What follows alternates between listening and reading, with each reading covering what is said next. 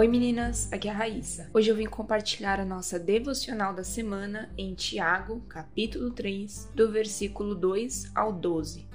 Porque todos tropeçamos em muitas coisas. Se alguém não tropeça no falar, é um indivíduo perfeito, capaz de refrear também todo o corpo. Ora, se colocamos um freio na boca dos cavalos para que nos obedeçam, também lhes dirigimos o corpo inteiro. Observem igualmente os navios que, sendo tão grandes e impelidos por fortes ventos, são dirigidos por um pequeníssimo leme e levados para onde o piloto quer. Assim também a língua, pequeno órgão, se gaba de grandes coisas. Vejam como uma fagulha incendeia uma grande floresta. Ora, a língua é um fogo, é um mundo de maldade. A língua está situada entre os membros do nosso corpo e contamina o corpo inteiro, e não só põe em chamas toda a carreira da existência humana, como também ela mesma é posta em chamas pelo inferno. Pois toda espécie de animais, de aves, de répteis e de seres marinhos se doma e tem sido domada pelo gênero humano, mas a língua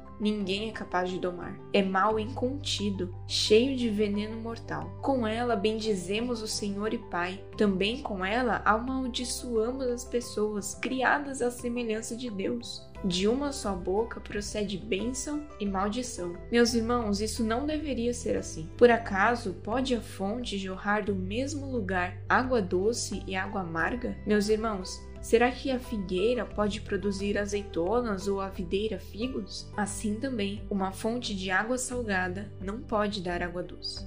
Recentemente tivemos em São Paulo um parque devastado por um incêndio que começou com um balão. A mata destruída, o solo prejudicado, muitos animais agonizando, queimados e gravemente feridos, sem chance de serem resgatados.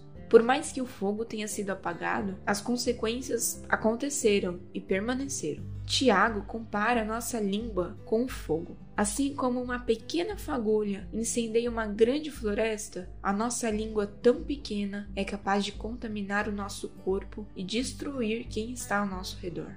Paulo, em Colossenses 4:6, nos diz que o nosso falar deve ser temperado para que saibamos como responder a cada pessoa. Dessa forma, podemos honrar ao Senhor e animar e encorajar as pessoas ao nosso redor. Quando escorregamos, podemos nos arrepender, pedir e receber o perdão de Deus e das pessoas. É importante lembrarmos que provavelmente erraremos de novo, mas conduzidas e renovadas pelo Espírito Santo, podemos viver novos começos, rasgando nosso coração pecador aos pés de Jesus, nosso Redentor, através de quem os novos começos são possíveis.